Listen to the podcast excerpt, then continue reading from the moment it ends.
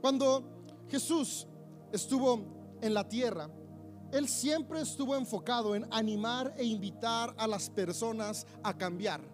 Porque si algo es cierto, es que todo lo que hoy podemos ver malo en nuestra vida puede cambiar para bien.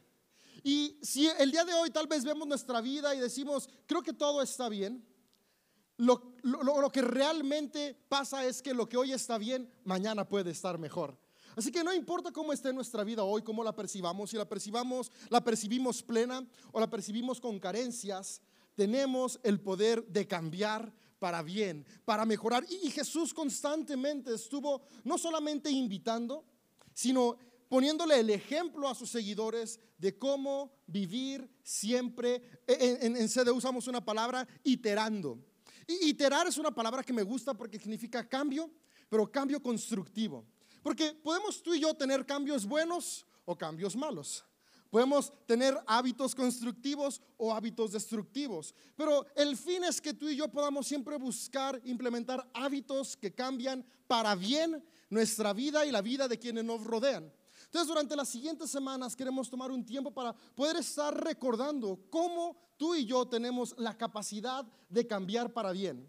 Sabes, me encanta cómo en distintas partes de los escritos bíblicos podemos encontrar que el ser humano está hecho a imagen y semejanza de Dios. Y una de las cualidades de Dios es la, es la, capacidad creativa de crear, de hacer. En ti y en mí está esa capacidad. Y queremos que tú y yo la necesitamos estar recordando para aplicarla constantemente a nuestras vidas. Estamos en abril, casi terminando el cuarto mes del el año. Y tal vez para estas fechas ya olvidamos los propósitos que hicimos en enero. Y parte de lo que queremos hacer es que recuerdes esos propósitos que te hiciste al iniciar el año. Y todos empezamos el año diciendo, este es mi año, este año voy a cambiar eh, mis hábitos de alimentación, este año voy a cambiar cómo me relaciono con mi pareja, este año voy a cambiar cómo me relaciono con mis hijos, este año sí voy a llegar temprano al trabajo, este año ahora sí voy a pasar las materias que ahí llevo arrastrando. Y, y comenzamos a hacernos propósitos, pero tal vez para ahorita ya los hemos olvidado. Pero sabes, tú y yo tenemos la capacidad de retomarlos y cumplirlos y alcanzarlos. Y ah, es que al final de cuentas, el cambio no viene con desear, el cambio viene cuando tú y yo hacemos. Y, la clave está ahí. E, el día de hoy quiero hablarte sobre el poder de los hábitos. Cuando tú y yo cambiamos nuestros hábitos, cambiamos nuestra vida. Y tú y yo necesitamos estar llenos de esperanza, creyendo que lo mejor está por venir. Porque ahí inicia todo. ¿En qué creo? ¿En cómo percibo? ¿Qué, qué, expectativas tengo de lo que viene? Y es bueno tener esperanza a que lo que viene es mejor que lo que hoy estoy experimentando. Sin embargo, la esperanza no cambia nuestras vidas. La esperanza cataliza las acciones que sí van a cambiar nuestras vidas. Entonces, en estas semanas queremos estar hablando sobre distintas acciones que nos van a ayudar a tener cambios en nuestras vidas para bien. Y el día de hoy quisiera que nos enfocáramos o encontráramos algunos principios en una historia, un relato que está en el libro que encontramos llamado Daniel. El libro de Daniel nos relata la historia justamente de el personaje Daniel, un joven judaíta que le tocó estar existiendo en el 587 antes de Cristo y en este año para la región de Judá pasó algo no muy bueno. Vino Babilonia dirigida por el rey Nabucodonosor a conquistarlos. Y en el 587 Nabucodonosor toma Jerusalén, destruye Jerusalén y tenía una estrategia muy buena. En cada, cada, cada nación que él iba a conquistar se llevaba cautivos a los nobles es decir, a los hijos de los dirigentes, de los reyes, de las personas que movían el país, porque si se llevaba al futuro del país, ese país no se podía volver a levantar contra ellos. Cuando un rey normalmente se llevaba de esclavos a los hombres fuertes, pero dejaba, es decir, las, las, personas que podían trabajar, pero dejaba a los que gobernaban en las ciudades, con el pasar del tiempo terminaban sublevándose. Entonces Nabucodonosor, muy inteligente, dijo, no, no, no, nos vamos a llevar a todos los hijos de los nobles de los distintos pueblos que él iba conquistando. Y entre estos jóvenes nobles estaba Daniel. Y aquí comienza la historia porque Daniel creció con un propósito en su vida. Él creció porque algún día iba a ser parte de las personas que tomaban las decisiones del rumbo de su nación. Un gran propósito. Y al final de cuentas, de un día para otro, ese propósito parecía que se había terminado. Las cosas cambiaron, pero no de la manera que él esperaba. Y cuando menos él acordó, iba caminando cautivo a una nación extranjera. ¿Cuántas veces tú y yo tenemos igual? Propósitos que creemos en nuestro corazón, sueños grandes, iniciamos tal vez una nueva relación, iniciamos un nuevo trabajo, un nuevo negocio, iniciamos a, comer diferente o empezamos a ir al gimnasio, distintos sueños desde chiquitos hasta enormes. Y de repente creemos que, que este año sí lo vamos a lograr y de repente pasa algo inesperado. Cuando menos acordamos, de nuevo estamos cautivos en hábitos destructivos.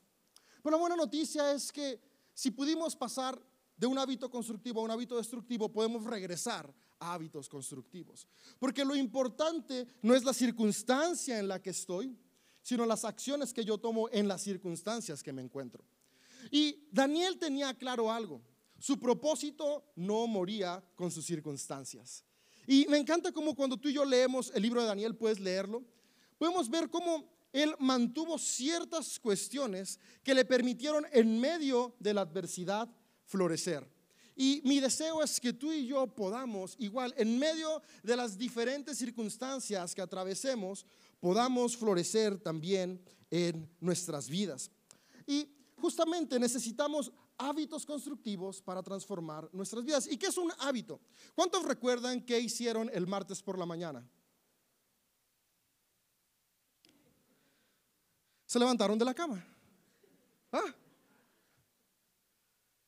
¿Y, alguna vez tú has pensado, ¿cómo le voy a hacer para levantarme de la cama? ¿Qué, tendré que hacer? No, o sea, puede, que pienses, me levanto ya o no me levanto ya, pero no pensamos qué acciones tengo que hacer para levantarme de la cama. De manera automática nos quitamos la sábana, la cobija, movemos una pierna, movemos la otra y nos paramos. Porque se convirtió en un hábito. Y es un hábito que hemos hecho por tantos años que ya ni siquiera pensamos cómo hacerlo. Pero en algún momento tuvimos que aprenderlo. Y, yo esto lo tengo muy presente porque mis hijas hace un poquito aprendieron a hacerlo.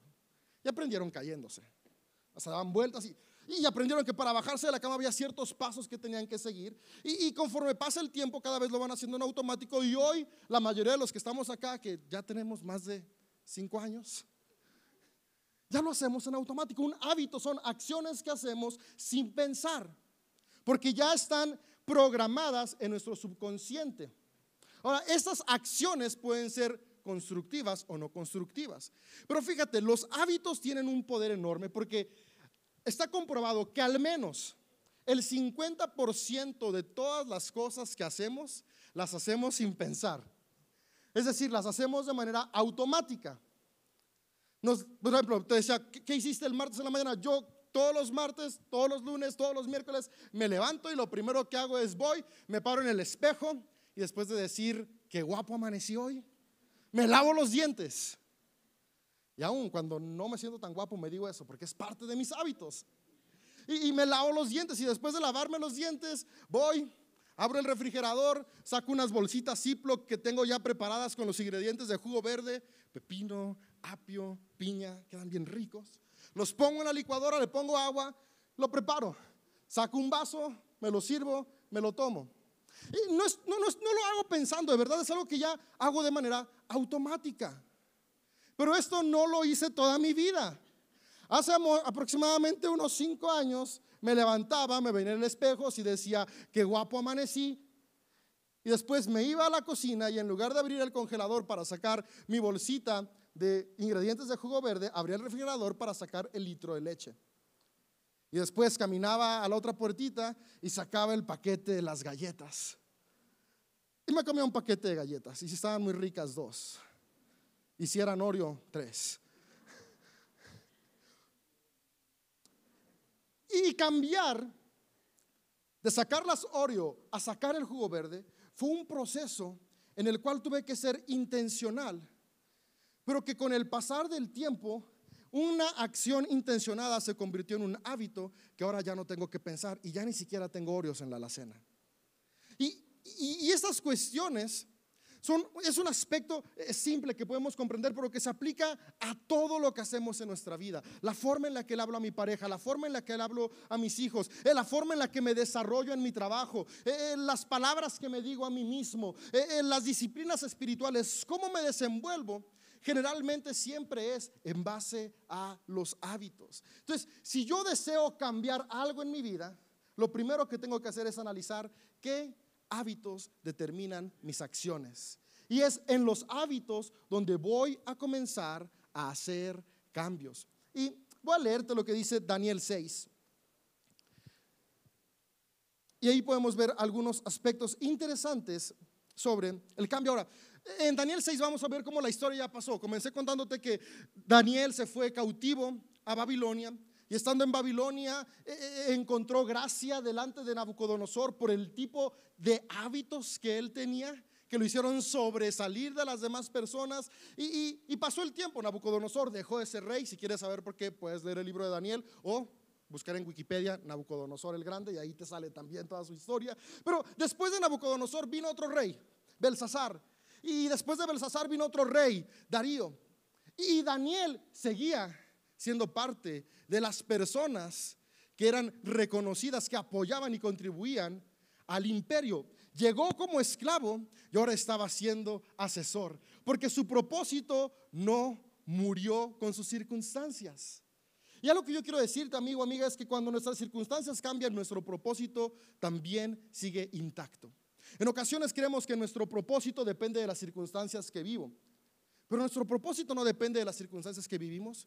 Nuestro propósito depende de la imagen que tenemos en nuestra vida y tenemos la imagen de Dios en cada uno de nosotros. Y Dios no cambia. Por lo tanto, tu propósito tampoco cambia.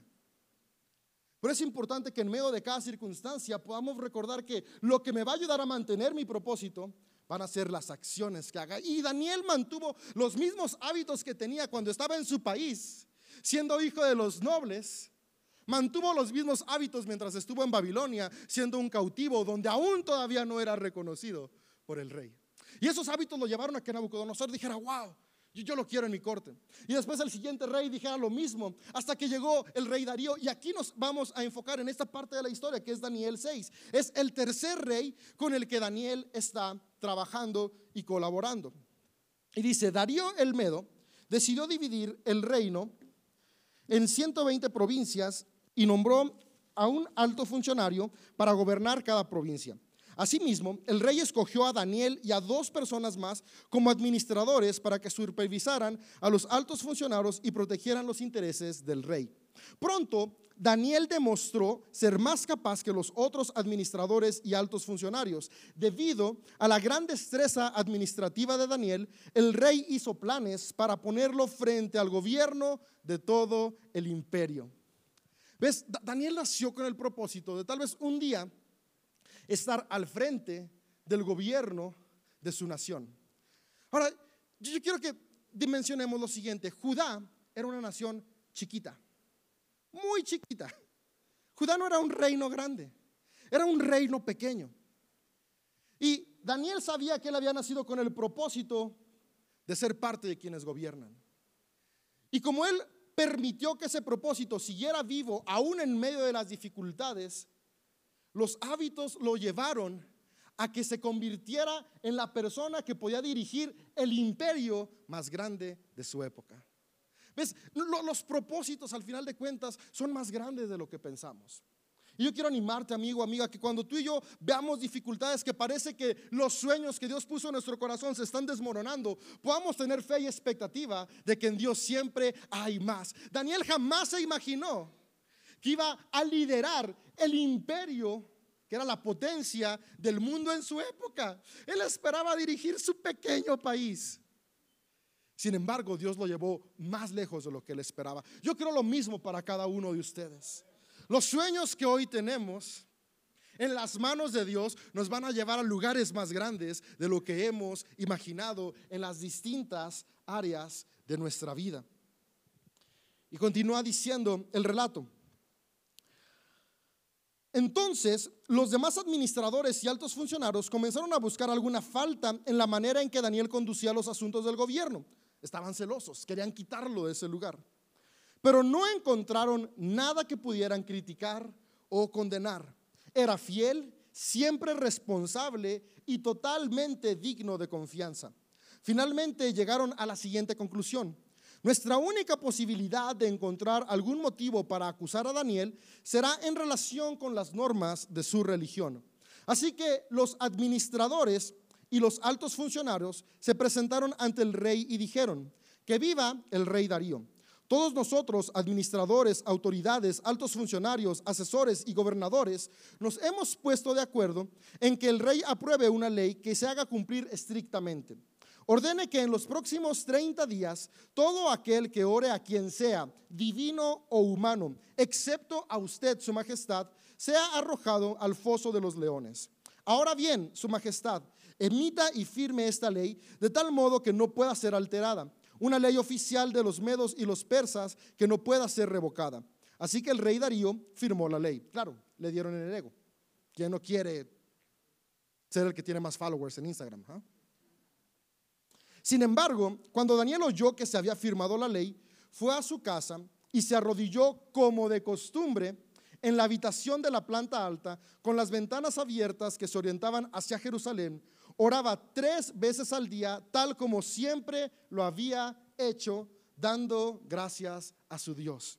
Entonces los funcionarios fueron juntos a la casa de Daniel y lo encontraron orando y pidiéndole a Dios que lo ayudara. Y aquí el resumen de los siguientes 10 versículos. Fueron con el rey Darío a decirle, Daniel incumplió y tienes que cumplir la ley. Y dice el pasaje que Darío se puso muy triste porque Darío estimaba mucho a Daniel. Daniel era su amigo, pero había caído en la trampa que le habían puesto los enemigos de Daniel y tenía que cumplir. Y al final dice lo siguiente, dice el versículo 15. Al oír esto, el rey se angustió mucho y procuró encontrar una forma de salvar a Daniel. Pasó el resto del día buscando una manera de librarlo de ese aprieto. Obviamente no pudo. Entonces, finalmente el rey ordenó arrestar a Daniel y lo arrojaron al foso de los leones. El rey le dijo, que tu Dios, a quien sirves tan fielmente, te rescate. Así que trajeron una piedra y la colocaron sobre la boca del foso. El rey selló la piedra con su sello real y los sellos de sus nobles para que nadie pudiera rescatar a Daniel. Luego el rey regresó al palacio y pasó la noche en ayuno. Rechazó entretenimientos habituales y no pudo dormir toda la noche. Ese día nada de Netflix, nada de Prime. Dijo, hoy no.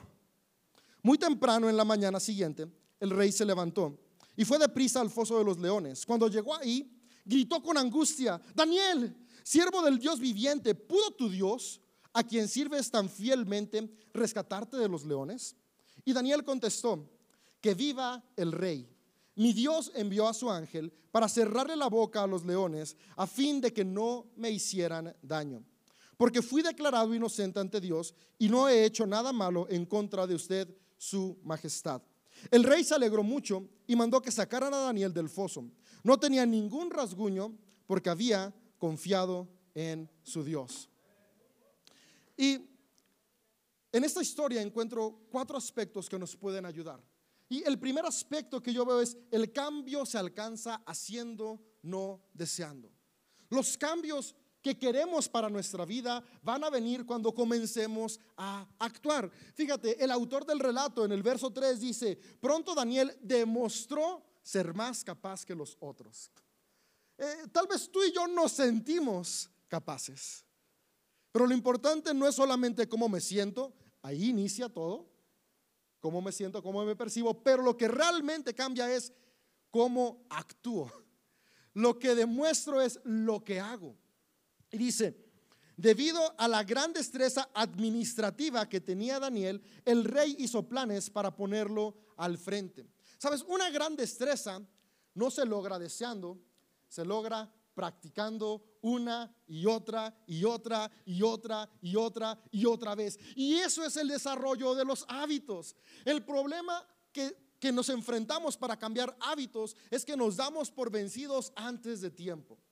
Al principio cambiar un hábito cuesta, lo tengo que pensar, lo tengo que razonar, me molesta porque a todos los seres humanos el cambio nos incomoda.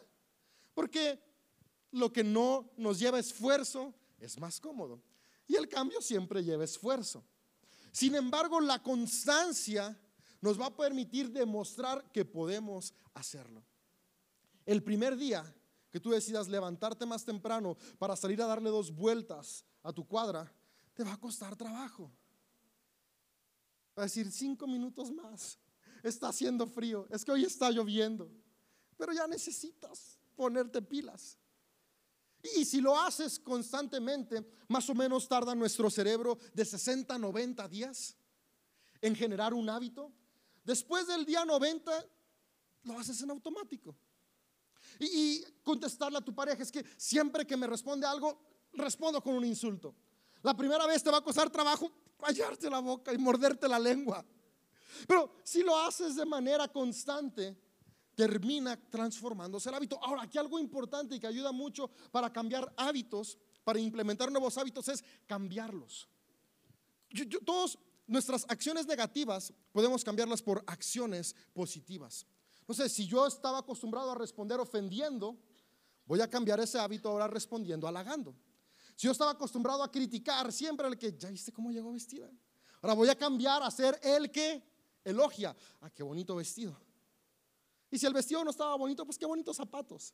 Y si los zapatos tampoco estaban bonitos, pues qué bonito peinado. Y si el peinado no estaba bonito, qué bonito lipstick.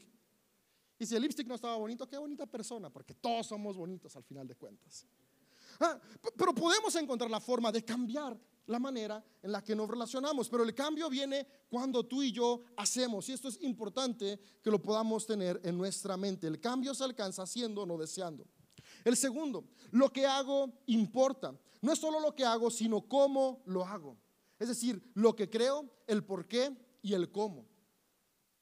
al final de cuentas, mira, voy a leerte el verso 4. Dice, entonces los demás administradores y funcionarios comenzaron a buscar alguna falta en la manera en que Daniel conducía sus asuntos de gobierno, pero no encontraron nada para criticar o condenar. Era fiel, siempre responsable y totalmente digno de confianza. Yo creo que son características que si todos las tuviéramos, nos iría mejor en la vida. Pero aquí la pregunta es, ¿qué había detrás de eso? ¿Qué, había en la vida de Daniel que le permitía poder tener estas características que lo llevaban a destacar? Y encontramos la respuesta en el verso 10. Dice, Daniel fue a su casa, se arrodilló como de costumbre en la habitación de la planta alta con las ventanas abiertas hacia Jerusalén y oraba tres veces al día, tal como siempre lo había hecho habla de constancia. Daniel tenía hábitos constantes. Y algo que me encanta que dice, dice, orando como siempre lo había hecho, dando gracias a su Dios. Lo que me mueve determina lo que hago. Daniel vivía con una actitud de gratitud. Una actitud de gratitud me va a llevar a tomar acciones constructivas. Me, llama mucho la atención como Daniel, estando cautivo, no dice, oraba lamentándose por su cautividad. Oraba pidiéndole a Dios que lo rescatara. Oraba pidiéndole a Dios que eliminara a sus enemigos. No decir, oraba agradeciendo a Dios.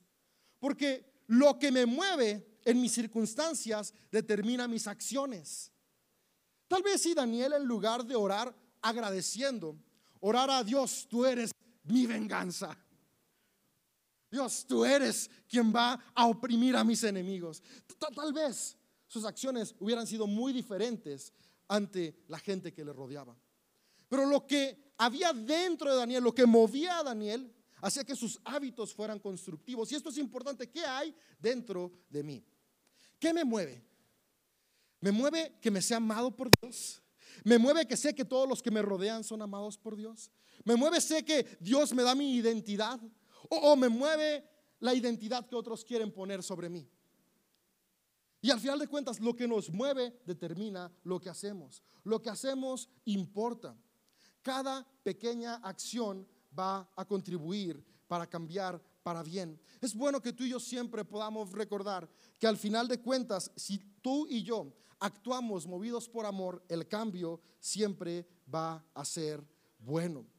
Ya lo que me gusta mucho es que Daniel cimentaba sus hábitos en su espiritualidad. Y es que todo comienza ahí. ¿Qué es lo que va a mover mis acciones? Comienza en la perspectiva que tengo de mí. Y la perspectiva que tengo de mí siempre va a estar ligada a la perspectiva que tenga de Dios y de la vida. ¿Y qué tal si tú y yo hoy comenzamos a cambiar cómo vemos a Dios y empezamos a verlo como este Dios que es amor?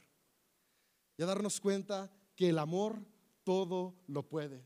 Y si el amor está en ti, entonces tú también todo lo puedes. Esos cambios que parecen imposibles, con amor son posibles. Lo que hago importa, pero lo que mueve lo que hago importa aún más.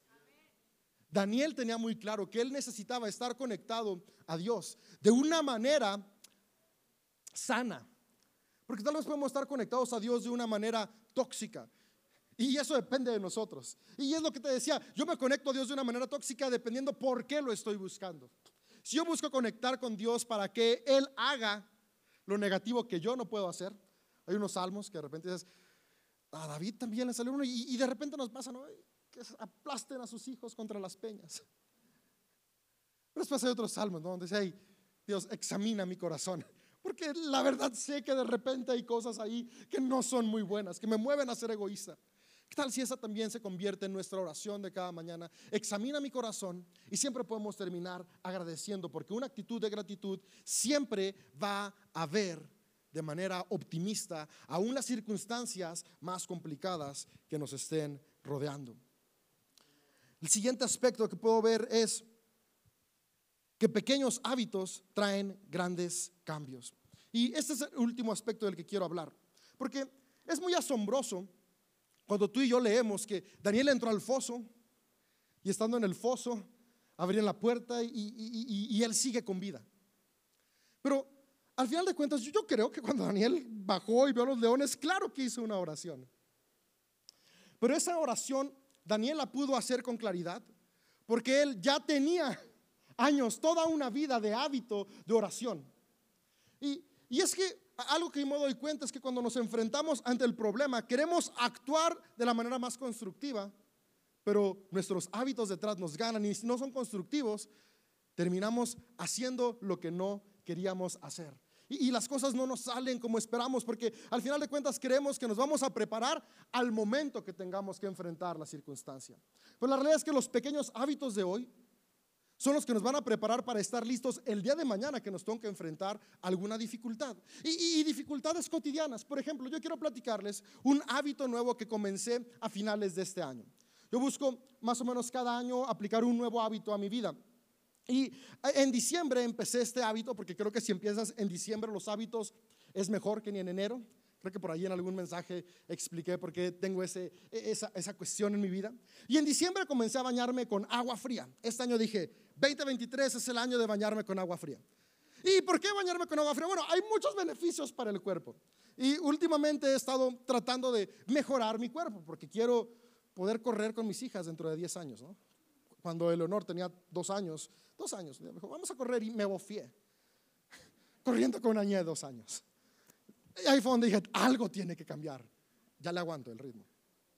Pero he, estado buscando esto y por eso decidí que me iba a bañar con agua fría. Ayuda a la circulación, ayuda a las cuestiones de los músculos. Pero, pero me di cuenta que a lo que más me ayudaba el agua fría era a cambiar mi mentalidad. A darme cuenta que puedo hacer lo que parece imposible. Que puedo hacer cosas aún en medio de la incomodidad. Bañarse con agua fría no es cómodo.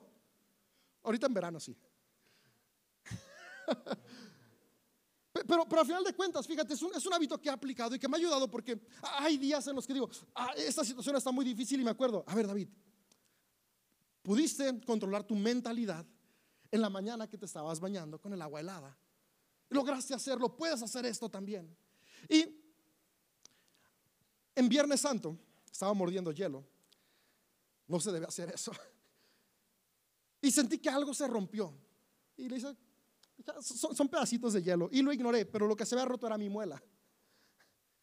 Y a los dos minutos de que se había roto mi muela, llegó mi hija con una paleta. Me dijo, ten papi, te la regalo, ya no quiero. La agarré y la mordí. Y cuando la mordí, se terminó de romper mi muela. Y ahora sí me di cuenta que mi muela estaba rota por completo. Es horrible eso. Yo odio ir al dentista. Es un trauma que tengo. O sea, he, tenido que ir al psicólogo porque mi mamá es dentista, así que tengo que separar ahí a la dentista de mi mamá. Me da un pavor, o sea, sentarme y ver esta cosa y escucharle. ¡Ah! Pero tenía que ir porque me troné la muela. El viernes le habló un amigo, trabajo con dentistas, tengo un gabinete radiológico, así que era, era Viernes Santo, no podía quedarme así, le hablé a un amigo y le dije, oye, necesito que me atiendas, hazme el paro, el sábado me atiende y llego yo al sillón, me siento. Y ya me explican lo que me tienen que hacer, una cirugía, bla, bla. Obviamente yo me aterré, yo quería pararme de ese sillón. Yo me quería ir. Veo que hay anestesia, veo que hay un bisturí. Dije, yo no tengo que estar aquí. Estaba sudando frío. Gotas de sangre. Era, Viernes Santo. Dije, Jesús, te entiendo. Si puede pasar esta copa de mí, que pase, pero si no, que sea tu voluntad. Y su voluntad fue que me hicieran la cosa. Pero me acuerdo cuando estaba ahí todo nervioso y que iba a empezar el doctor. Dije, a ver, si puedo controlar mi mente cuando estoy en el agua fría, puedo controlar mi mente ahorita que estoy en este sillón del dentista. Y acordarme que en medio del agua fría yo puedo decidir que no me voy a salir, que me voy a quedar ahí porque mi fuerza de voluntad es mayor. Eso me ayudó a mantenerme sentado en el sillón y abrir la boca durante todo el proceso. Y al final de cuentas, un hábito que llevaba haciendo unos meses me ayudó a enfrentar un problema de la vida. Otro dos años, tres años atrás había tenido que ir a una situación parecida. No pude quedarme sentado, me tuve que parar. Y para que me atendiera me tuvieron que dar como tres pastillas medio sedantes para quedarme ahí como... De verdad. Y esa vez que lo hice dije, wow, qué increíble que no ocupé pastillas que me sedaran, porque, porque sí me aterra, en serio. Yo sé que acá me voy valiente y fuerte, pero el sillón dental me da miedo.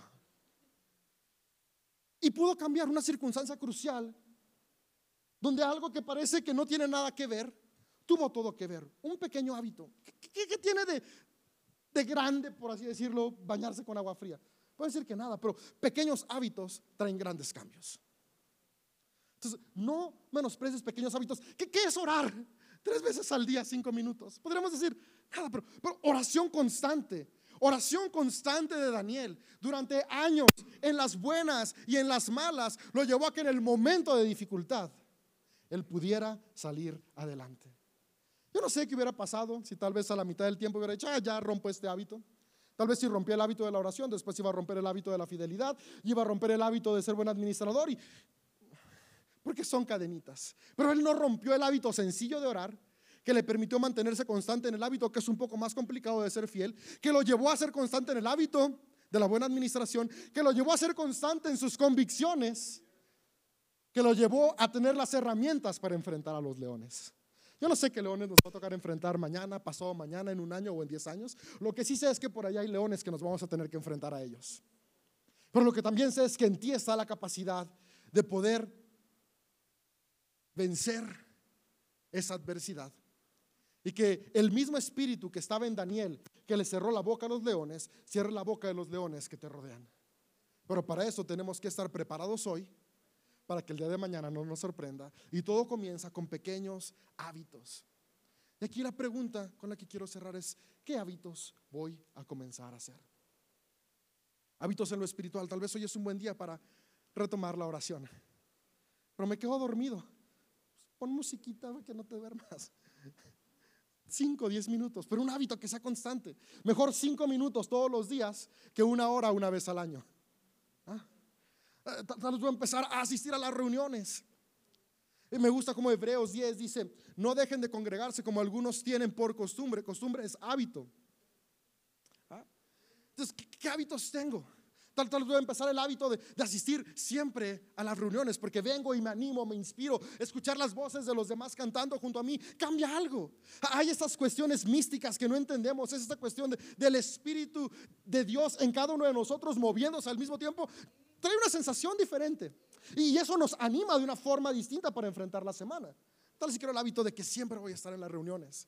Siempre voy a llegar temprano porque lo importante no es nada más el sermón, es todo lo que sucede. Tal vez voy a comenzar con hábitos de mi cuerpo. Voy a empezar a comer más saludable. Voy a sacar las Oreos de la alacena y voy a ponerle manzanas. Voy a sacar la coca del refri y voy a ponerle agua. ¿Qué tal si comienzo a cambiar hábitos en mi relación personal? Y en lugar de cuando me ven en el espejo decir, qué feas ojeras, digo, qué bonitos dientes. Y luego le pongo corrector a las ojeras. ¿Qué, qué tal si comienzo a cambiar mis hábitos en cómo me relaciono con las personas. Y, si a mi pareja nunca le desea nada bueno, ¿qué tal si empiezo el hábito de cada día escribirle un post-it con algo que aprecio o admiro de él o de ella? Créeme, eso va a cambiar tu relación. No el primer día, no el segundo día, tal vez no el día 60, pero tal vez el día 120 algo pasa. Y es como de, ah, ah. ¿qué tal si comienzo a cambiar hábitos en mi responsabilidad personal? Y empiezo a llegar 10 minutos antes al trabajo. Pero esos no me los van a pagar, ¿para qué llego 10 minutos antes? Pero sí te van a hacer visible. Para el día que haya un ascenso, créeme, vas a ser la primera opción. Mm.